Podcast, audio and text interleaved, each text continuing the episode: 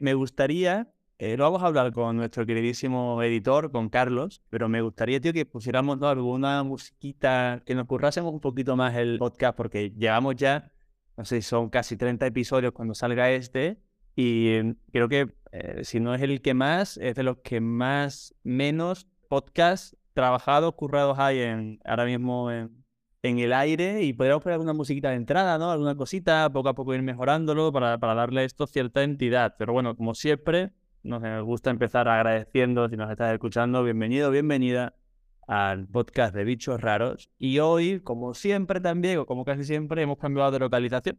Hoy no lo está diciendo, yo sí creo que es el lugar más raro desde el que Jaime ha hecho un capítulo hasta ahora, pero que está dentro de un coche, en un garaje, que no sé dónde estás exactamente. Bueno, esto es muy gracioso. Primero te voy a comentar que parece que la claqueta no te ha servido como intro, ¿vale? Así que, bueno, seguiremos buscando intro y efectivamente te hablo desde un coche en un garaje porque, bueno, varias cosas. Uno es, por supuesto, el tema de la insonorización, que ahora este es el nuevo estudio de aquí, de la segunda parte de, de Bichos Raros, y el router del wifi está en el garaje también. Entonces, pues aquí, tío, maximizando la calidad. Bueno, bueno, ya está, está todo. Es que, claro, hay veces que tú dices, bueno, esta persona, ¿qué hace con su vida? No, no lo entiendo. Y claro, luego todo tiene un sentido, ¿no? Es que tengo un coche porque tengo el router al lado, porque es el, coche dinámico este, el coche fantástico, es Perfecto. Entonces sí, bien. Oye, ¿qué tal por allí? ¿Cómo va todo? Pues tío, ahora mismo estoy en Cabo de San Lucas, en Baja California Sur, como la costa oeste, ahí la parte de, como el Italia, por así decirlo, del mapa de, México. Y muy bien, un clima estupendísimo como te puedes imaginar, muchísima comida que, oye, pues los estómagos, pues hay que tenerlos también en cuenta cuando paso de, mi dieta normal. Ahora comer muchísima especia, muchísimo picante, pero la verdad es que se está súper bien, muy agradable, pero es un sitio que me ha llamado muchísimo la atención las dinámicas que tienen, y es mi primera vez en Latinoamérica, la primera vez en México, y me ha sorprendido. ¿eh? ¿Dinámicas en, qué sentido? Pues las dinámicas de, de, esta zona, porque bueno, cuando te imaginas México, pues ves un sitio que, que dices, ostras, pues tiene mucha cultura, está todo... Mariachis, mariachis, tacos. Vamos a hacer amigos, como ya mexicanos. Mariachis, tacos y narcos, ¿no? Yo creo que esto es el, gran estereotipo, ¿no? Correcto. Bueno, he de decir que no tengo ninguna cicatriz, que eso tengo un amigo que siempre me dice, tío, mándame fotos periódicamente a ver si tienes alguna, alguna cicatriz, pero por ahí bien.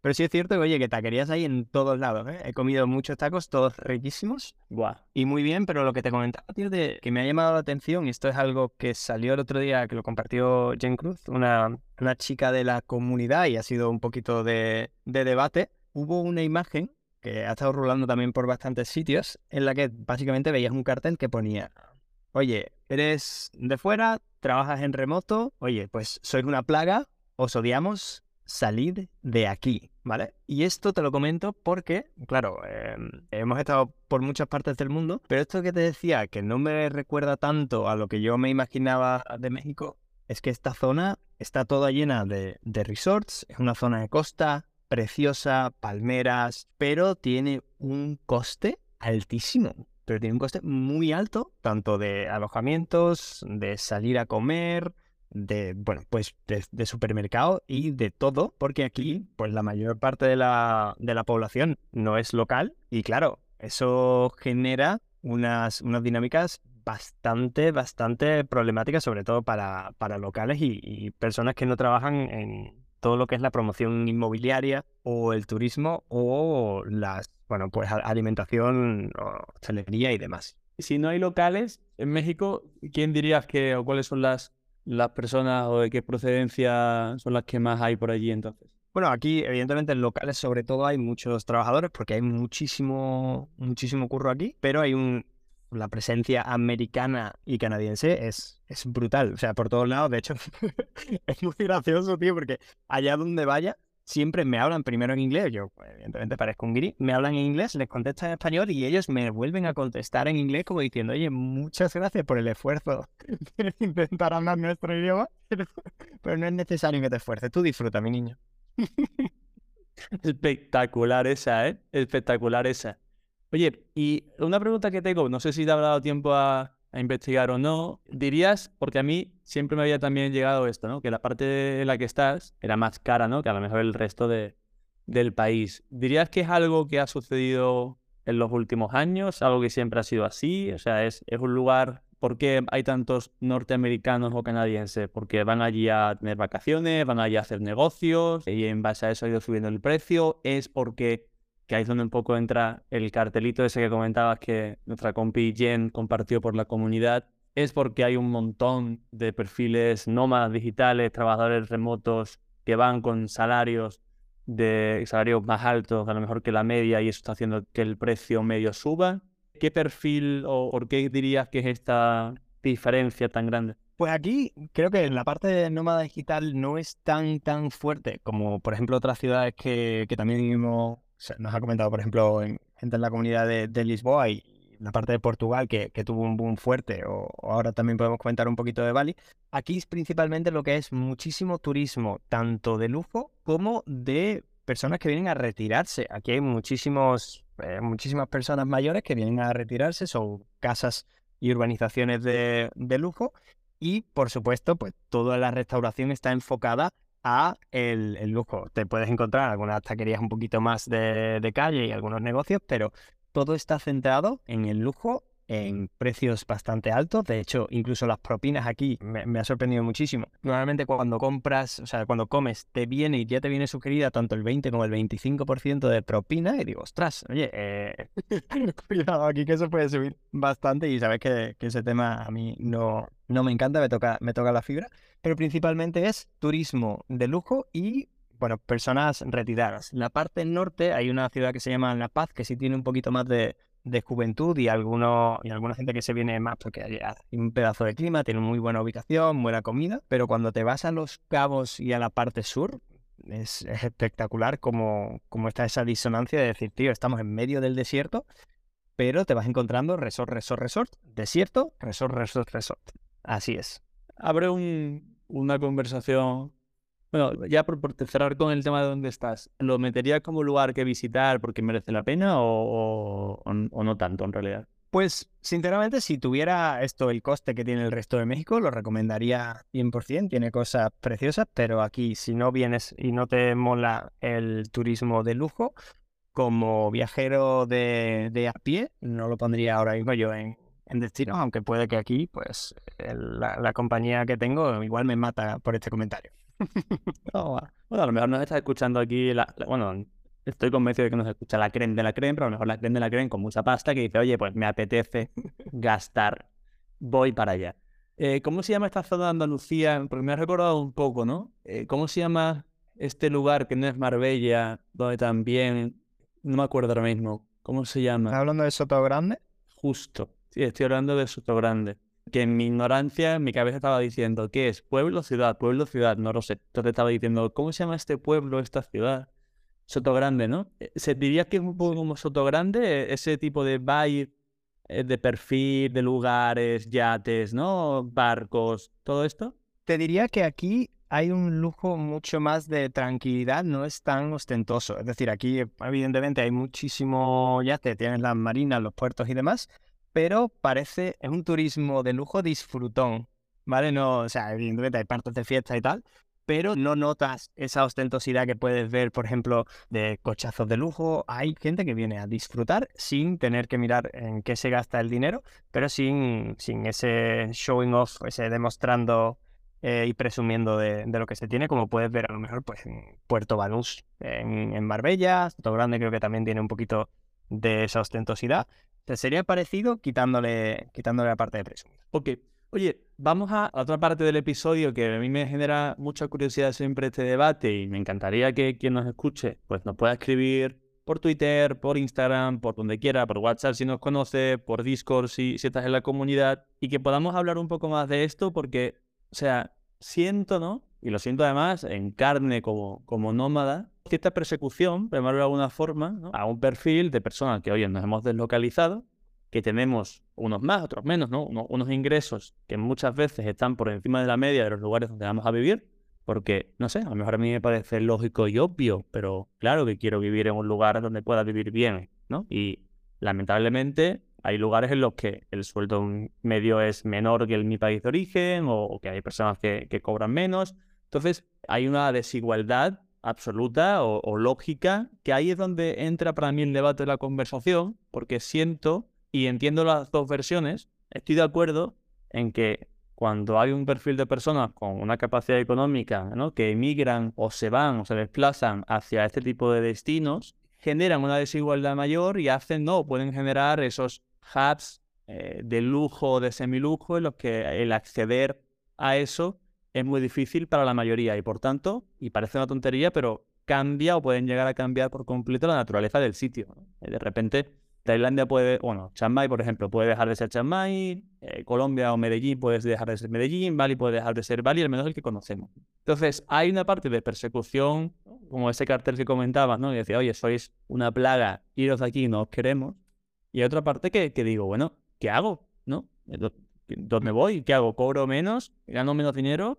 ¿Me quedo en mi casa? ¿Voy a buscar solamente lugares donde me tengan con una soga al cuello y me cueste llegar a final de mes para ser un buen ciudadano del mundo? ¿No? ¿Qué hago? ¿No? Entonces, ahí no sé tú qué piensas o qué visión tienes, pero a mí me genera siempre mucha fricción esta conversación cuando veo siempre una persecución proactiva por redes sociales hacia o en contra ¿no? del perfil de nómada digital, como si fuésemos culpables o los únicos culpables o, principalmente culpables de una situación que está afectando en todo el mundo y que, aunque yo le tenga mucho cariño a, los que viajan por el mundo y, van de un lado para otro, no creo que tengan la fuerza o la capacidad suficiente como para cambiar la economía de los países. Eh, sí, tal vez para incentivarla, para acelerarla en ciertos lugares, pero no para cambiar eh, y hacer una mella absoluta. ¿no? Entonces, me encantaría ¿eh? escuchar más, más versiones. Creo que en la comunidad también está generando una conversación interesante sobre esto para tener diferentes puntos de vista, pero también me, me apetecía que la trayéramos aquí eh, para ver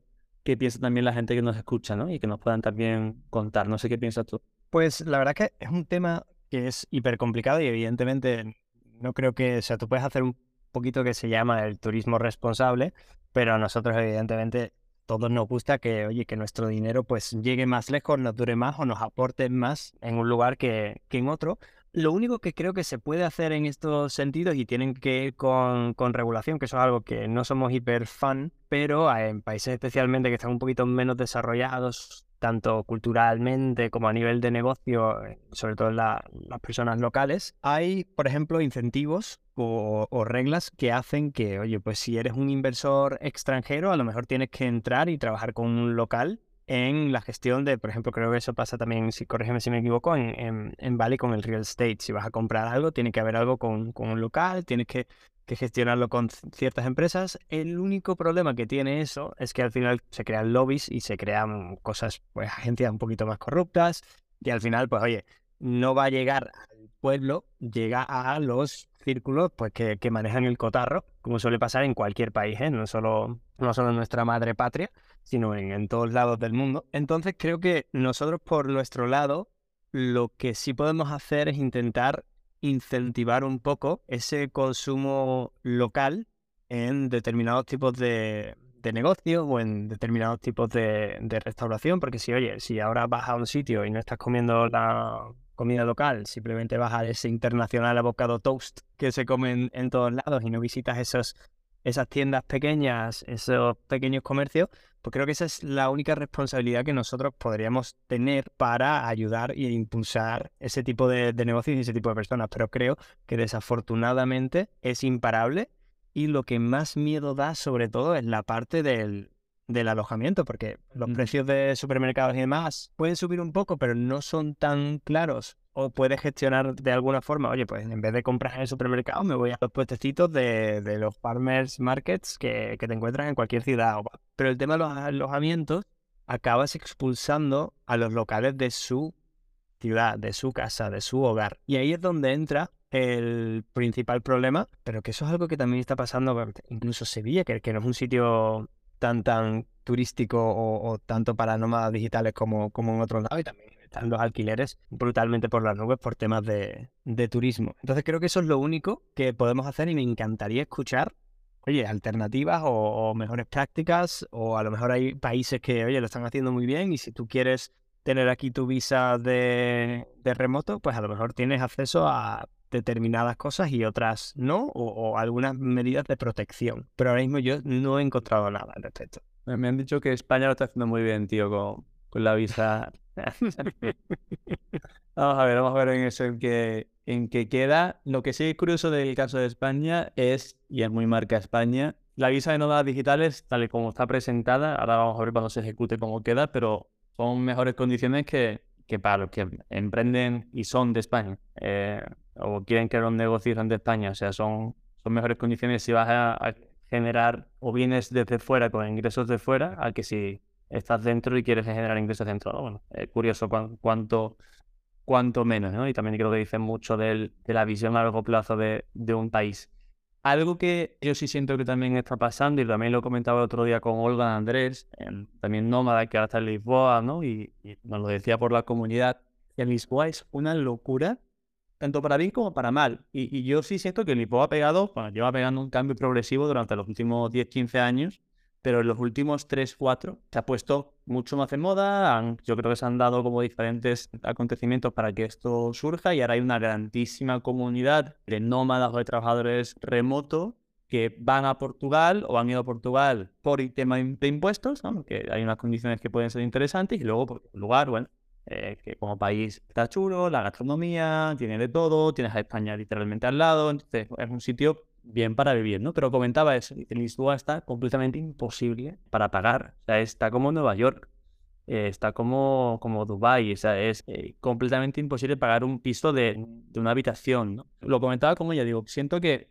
estas capitales que han sido hasta ahora, ¿no? Pues no sé si hablamos de históricamente, ¿no? Londres, Nueva York, Madrid, Barcelona, son ciudades, Dubái, son ciudades que decimos, bueno, son caras, ya lo sé, ¿no? Entonces había como unas capitales alternativas, ¿no? Que podíamos encontrar, pues no sé, en Lisboa, podemos encontrar eh, mismo Bali es, una, como país, ¿no? Pero es un, lugar más alternativo, en Tailandia, en Chiang Mai, en Georgia, ¿no? Que también está, allí en Georgia está Iván, pues eran como lugares más alternativos de, oye, tengo una buena calidad de vida, pero eh, el precio es menor y pues también está subiendo. Entonces, creo que lo que va a pasar ahora y que es completamente inevitable es que tenemos que buscar los lugares alternativos de las capitales que eran alternativas. Entonces ahora, para mí, por ejemplo, hace mucho sentido, ya hablo del sudeste asiático sobre todo, hace mucho sentido Filipinas, creo que va a desarrollarse y tiene mucho recorrido por desarrollarse todavía y eso hace que haya tiempo ¿no? para poder vivir bien y, como tú dices, ¿no? apoyar evidentemente la economía local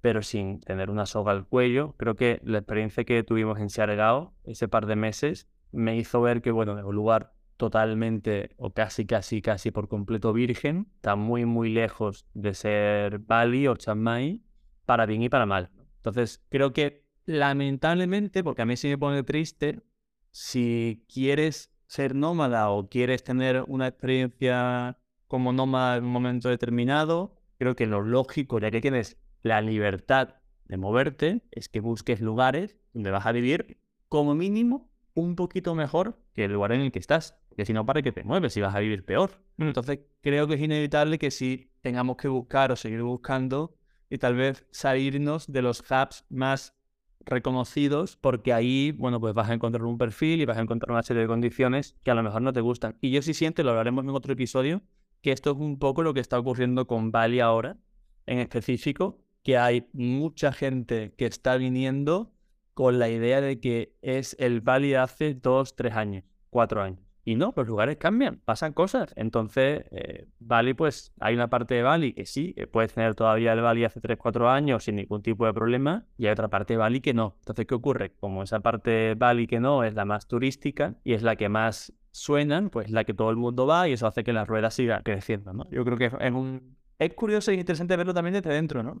Eh, ver cómo va pasando y cómo un poco va impactando en, en, todos. Lo que sí, yo estoy muy de acuerdo contigo, aunque evidentemente podemos, yo creo que además en, nuestro caso lo hacemos, ¿no? Ser parte de la mayor manera posible de la, de la economía, de la cultura local, de los lugares en los que vamos. Y sí, completamente de acuerdo contigo que si vas a Bali para comer todo el día en, en un sitio de burger, pues no sé, no, no sé, creo que estás mm. perdiendo parte de la experiencia. Pero más allá de eso, siento que igual somos también entre comillas, víctimas más que verdugos ¿eh? de, todo lo que está ocurriendo a nivel mundial.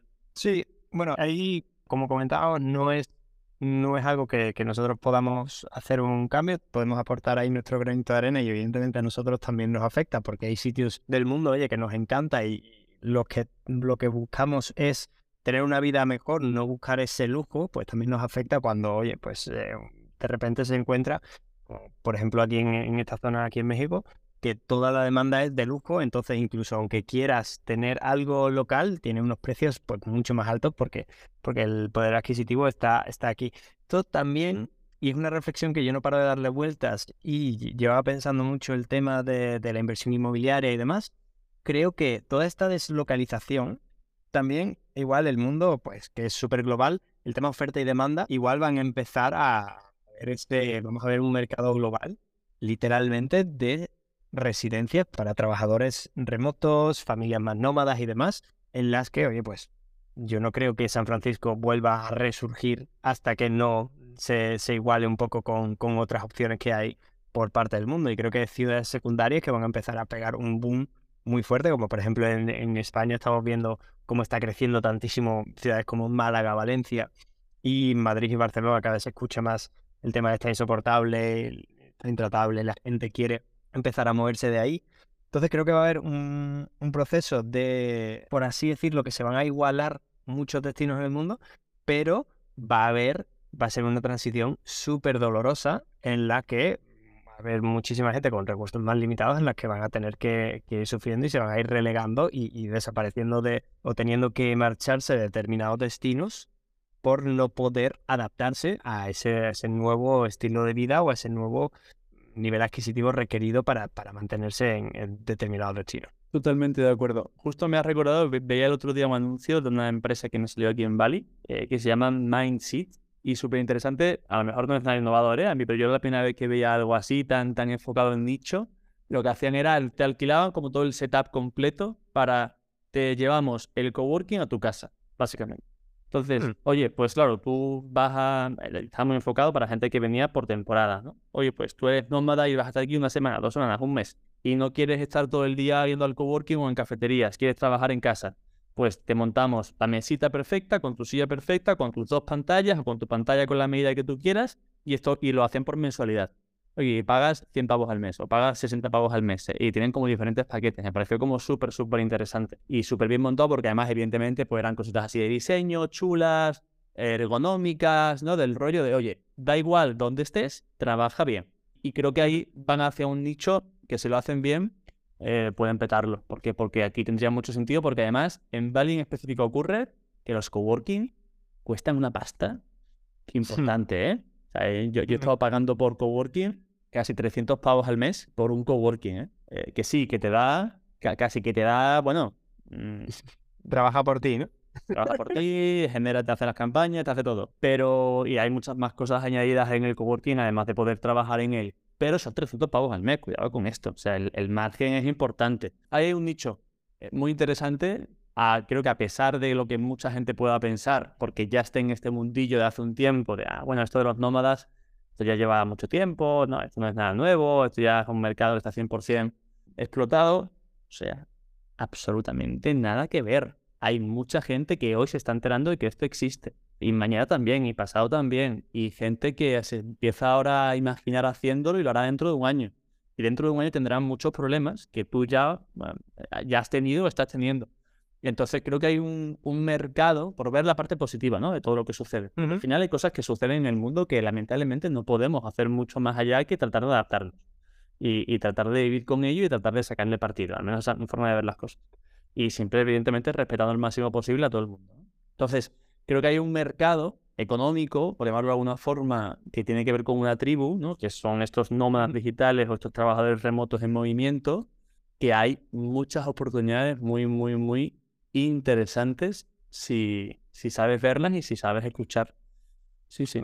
Las hay, tío, y además hay, eso, también lo comentaba, de hecho también lo comentaba Olga, que no hay todavía una plataforma clara mm. o sencilla en la que tú puedas hacer como un, una, un alquiler de medio plazo, de ese uno, dos, tres, cuatro meses, que sea sencillo y siempre es un dolor encontrarlo porque pagas precios prácticamente de, Airbnb y esto es una pasta, pero también comentas un punto súper interesante que es, se abre esa oportunidad ya ha habido algunas iniciativas, pero creo que no, que se han quedado un poquito en anécdota, que es, oye, pueblecitos o ciudades secundarias que de repente puedan hacer una pequeña inversión y facilitar determinadas cosas a que te vaya viniendo gente nómada, que son también los trabajadores remotos y, suelen ser personas que tienen un estilo de vida mucho más saludable, que, no suele ser, oye, pues no es, no es el, alemán que va a Mallorca hablando de, tópicos en verano, sino son personas, oye, que, que, van a por una rutina y que van a ir a trabajar, su gimnasio, salir evidentemente y hacer sus cosas, pero suele ser un público, una clientela que es muy positiva para el, vecindario allá, donde esté y también que son, que son gente que, que es fácil de tratar por lo general comparado con, pues, oye, pues, por ejemplo, turistas, ¿no? Entonces eso, tío, me gustaría también estar un poquito al, día y ver qué, qué sucede con, con, determinados destinos preciosos, costeros principalmente, que podemos ver en, un montón de países y ver cómo se van desarrollando eso en contraposición a, cómo se están llenando otras ciudades del mundo. A ver, por ejemplo, en, hablando de Portugal, oye, si Lisboa está así, ¿cómo está afectándole esto al Algarve? ¿Está creciendo el Algarve durante estas épocas de, invierno? ¿Cómo se va repartiendo esa, esa población? Me parece súper interesante. Hay un, tema migratorio y cuando veo esa cosa siempre pienso, ¿cómo lo contarán ¿no? dentro de 50 años, 60, 70? Este momento, porque yo, bueno, desde dentro es más difícil verlo, pero sí siento que se han dado muchos acontecimientos desde los últimos años que ahora empiezan a, a, generar ¿no? un embudo y en consecuencia están pasando cosas y hay un movimiento migratorio. Creo que la, de nuevo, la pandemia ha acelerado mucho esta situación porque ha sido un, un aha moment, ¿no?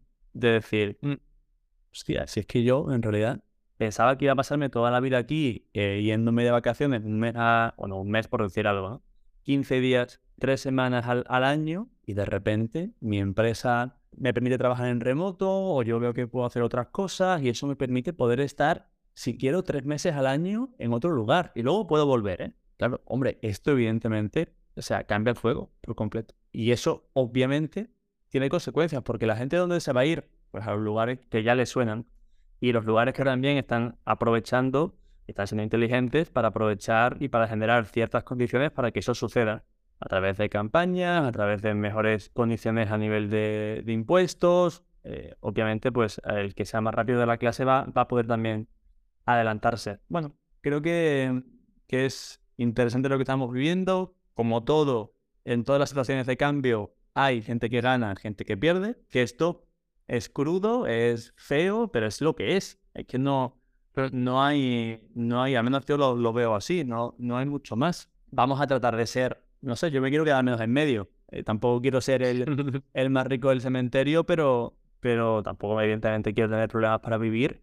Y, por eso también siento que, que, trabajamos, ¿no? Y estamos con, con, ciertos objetivos para que en unos años no tengamos que preocuparnos tanto de si puedo pagar un alojamiento o no, pero bueno, estamos en, ese camino, cada uno desde su punto. pues hemos tocado, creo que un punto muy interesante. Me, encantaría que pudiéramos tener un poquito de conclusión o reflexión que, solucione el tema, pero creo que se va a quedar más en un debate, debate abierto. Me encantaría ver algún comentario eh, con respecto a este tema para generar debate y si, tenemos algunos, pues lo, podemos compartir en la siguiente a modo de, de conclusión, pero todos queremos y el objetivo es poder ir a donde queramos y tener una vida adecuada sin evidentemente afectar negativamente a nadie, siendo responsable, aportando al lugar donde, donde estamos y agradeciéndole, porque oye, hay, hay, hay, lugares que vas en el mundo y te sientes rápidamente en casa, vengas de donde vengas, y esa es la sensación que creo que todo el mundo debería tener, y los locales también deberían poder percibir, oye, esta persona viene aquí, pero esta persona está aportando valor a este lugar y haciendo que esto crezca. Entonces, esa es la, la idealidad, ya cómo llegamos a ella, pues se irá viendo. Total, total. Yo quiero decir una última cosa para, sí, evidentemente, hacer un, statement, ¿no? Ahí importante, que es, o seas el, la subnormal de ir a un lugar que no es tu casa, o sea, un lugar en el que, el que vienes como visitante, me da igual si te llamas nómada, remoto, turista o Carlos. O sea, me da igual. Si, si vas a un lugar como mínimo trata con respeto a, la gente que, vive allí, a la gente que te rodea, a los lugares a donde vas. Ayer vi algo que me, que me pone de muy mal humor cada vez que lo veo, cuando estaba trabajando en una cafetería, que era un chico que llegó con la moto, aparcó, eh, la persona que estaba en, en, el parking ¿no? de motos que te ayudan un poco a ordenar las motos y a, y a, y a protegerlas, le dijo, oye, porfa, aparca más allí porque aquí no se puede, ¿no? Y le hizo un poco nada de esto. Y el tío le, le miró con mala cara, le mandó casi que a tomar por saco y le dijo que no, que no, yo no muevo nada y se fue, ¿no? Y yo, pero, pero, pero bueno, pero ¿qué, qué haces, no? O sea, ¿qué, qué, qué, ¿quién eres tú? ¿Qué estás haciendo, no? ¿Por, ¿Por, qué tienes que comportarte así? Haz lo que tienes que hacer y ya está. Y el chico, pues tuvo que mover la, mo la moto manualmente y ponerla en el sitio, ¿no? Entonces, no seas esta persona, pero ni en tu ciudad ni en ningún sitio. O sea, trata con respeto a la gente que te rodea y, y trata de, también de entender la cultura, entender eh, sus tradiciones, abrazarlas, tratar de participar en ellas lo máximo posible. Eh, o sea, no, no seas el guiri que va a cualquier lugar del mundo a hacer lo mismo de la misma forma que lo haría en su pueblo de toda la vida, ya que estás, y aprovecha la, la oportunidad que estás viviendo, ¿no? Hay gente que luego se mete, conocí a un amigo en, Filipinas, el tío era, era uno más, ¿no? Y, tío se iba a pescar y se emborrachaba con, con, los locales de allí, a surfear y todo esto, y luego, bueno, pues hay gente que se queda más a un intermedio, como sea, pero eh, para mí el statement que quiero dejar aquí claro es no seas un guiri. Y sobre todo no seas un guiri maleducado. Ya está, y con esto me callo. Tío, es que no tengo nada que aportar. Me parece que ya con ese statement que se, se va notando ahí ese, esa internacionalización. Dios. Me parece que con eso, maravilloso, ¿no? Venga, pues, oye, un episodio más. Es que poco a poco estamos ahí marcando aquí uno tras otro, uno tras otro. Yo espero, sí. como siempre, que quien nos escuche, oye, pues que esto le haga, no sé, pensar, le haga tener una opinión sobre algo, le haga querer contárnosla, le divirtamos un rato, se entretenga. Yo, yo me lo paso muy bien hablando contigo sobre ciertas cosas que nos van pasando en nuestra vida nómada. Así que, que lo dicho, vamos a seguir disfrutando del día. Que yo tengo de por sí ya un día hoy nómada, porque tengo que moverme muchísimo. Así que, que nos vemos en el siguiente, ¿vale? Venga, estupendo. Un abrazo a todos, chicos. Chao, chao. Chicas.